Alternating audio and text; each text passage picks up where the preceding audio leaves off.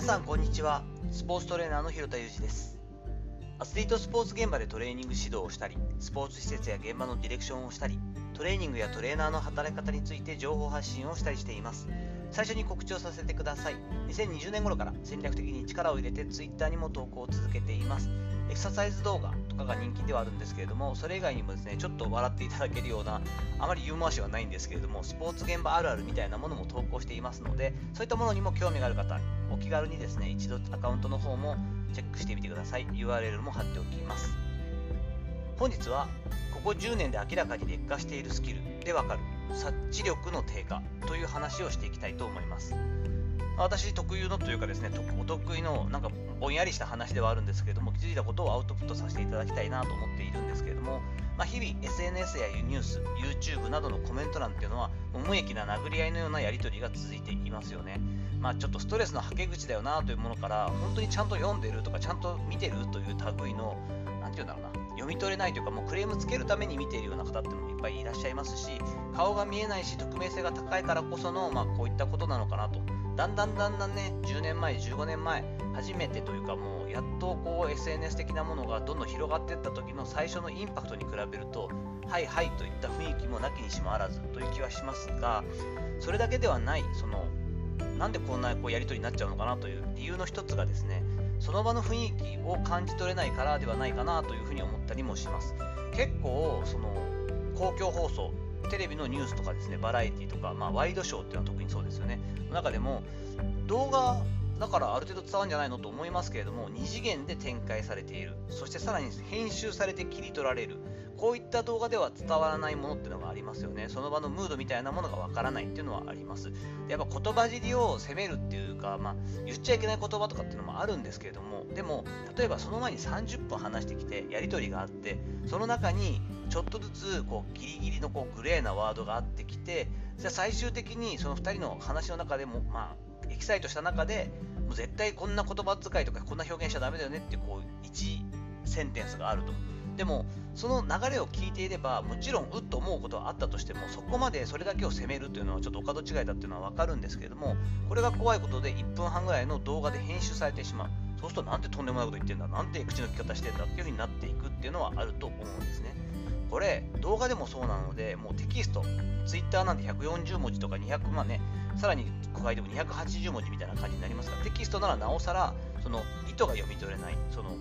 言葉の裏にあるとかその動画でもその話の裏にある背景みたいなものを感じ取れないっていうのは絶対あると思うんですよね。で、まあ、実際の対面のシチュエーションであってもですねくだらないことでクレームをつけたり絡むみたいなトラブルになっている場面はよく見ます。でこれうんまあ不景気もあるしさっき言った先行き不安とかのねストレスもあるだろうけどもなんか一番その対面でのなんか揉めてるところを感じるのは察知力の低下じゃないかなと思ったりもして今回の話をしています。ちょっと前置きなくなりましたけれども、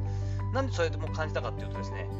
これまた全然関係ない話のように感じるかもしれませんが、車の運転の下手な人が増えたよねと最近妻とよく話をするんですね。これ私自身も運転うまくないですし、その前にお前はスピード違反で捕まったんだから、あの運転を抑えろよってことはあっても間違いないんですけれども、ただ技術ではなくてですよ。なんか、意思疎通とか気利く対応とかっていうのができない人がすごく増えたなと思ったりしませんか？運転をされる方なんとなく分かっていただいたりこう同調していただけるんじゃないかなと思うんですけど以前はですねこうちょっと先行っていいよってパチンパパンとするとか目線でこうどうぞとか行きますとかちょっとこれ次来てますよみたいなこうジェスチャーで大体分かったんですよね。なんとなく相手の意図が読み取れたしこっちもああ動くだろうなと思ってこっちが止まるみたいなことってあったんですよ。でもこれがなんか同世代ですよ。40代から50代にかけてる人とかでも、まあ、元おとしめすともうどんどんどんどんコンビニの対応みたいでもう全然無神経というか自分のことしか考えずにもうそんなに急ぐことないだろう時間あんだろうじいちゃんって思ったりは口悪いですけどするんですけどそういう方もいますがなんか一生懸命運転してるのに伝わらないというか全然感じ取ってくれないしその相手の動きを鑑みようとしない方っていうのがすごい増えてる気がするんですね。であと、そもそもアイコンタクトをしてくれない。なんか目をそらすんですよね、多くの人が。で、そらしてずっと待ってるか、すげえ、そんなに踏んだら危ないよってぐらいこうグッと踏んでしまうみたいな感じです。これはもう、ここ10年ぐらいの大きな劣化じゃないかなと個人的には思っていて、同世代ぐらいの人でもぐっと増えた印象を持っています。だから危ないシチュエーションが何て言うんだろうな。大事故につながる感じじゃないんだけど結構日々危ないんですよね。ヒヤッとっていうかヒヤリハットってやつですか？とかがすごく多い気がします。これなんでこんなことになるのかなっていうのが結局まあ結論が出てないのに話してるんですけれどもやっぱまずスマホとかではなくてですねあとまあコロナ禍で人との出会いというのが制限された部分も大きいのかなとも思うんですけども目の前の人との会話や交流を持つ時間というのをやっぱり意図的に増やす必要があるんじゃないかなというのは思っています。この辺は次世代の、えアスリートというかですね競技スポーツをやっているその選手たちを見ていても結構感じることなんですよね。察知力が低いというかですね我関せずの範囲がこう広すぎるというか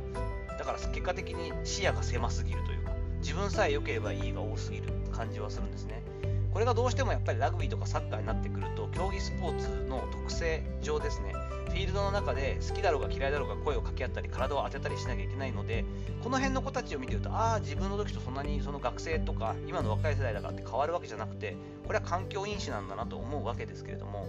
これやっぱ日々そういった人との直接的な関わりとか鑑みるとか人の気持ちをとか、えっと、ある程度こううまく意思疎通をしてスムースに生活をしていくということをやっていくために接触頻度を保っておかないとなかなかこの能力って恒常的なものではなくてやっぱこう消えていってしまうんだろうなというふうに感じています。自分自身もよくねこういう話も含めて、まあ、結構大きな話を戦争のねこととかもウクライナとロシアのえ、まあ、ロシアのウクライナ戦侵略ですか。が1年ちょうど経ったりとかして思うこともあるしなんかこうこれからの次世代の運動とスポーツがとか言って大きなことを言いがちだし考えがちではあるんですけれどもそもそも目の前の人との関係だったりとか地域のことをしっかりと受け止められるかみたいなシンクグローバル、アクトローカルなんていうね、英語的には正しくないですけれども、分かりやすい言葉があったりしますが、こういったものも自分自身を含めて、やっぱり大人たちがやっていかないといけないよな、なんてことを、この察知力の低下を考えた時にも感じたりしました。さていかがだったでしょうか？今日ちょっと話あっち行ったりこっち行ったりしちゃいましたけれどもここ10年で明らかに劣化しているスキルでわかる察知力の低下というお話をさせていただきました。この劣化しているスキルっていうのはやっぱ運転技術ですよね。運転技術の劣化からそんなことを感じたよというお話をさせていただきました。本日の話のご意見やご感想などあればレター機能を使ったりコメント欄にお願いいたします。いいねやフォローも引き続きお待ちしております。どうぞよろしくお願いいたします。本日も最後までお聴きいただきありがとうございました。この後も充実した時間をお過ごしください。それではまたお会いしましょう。広田裕二でした。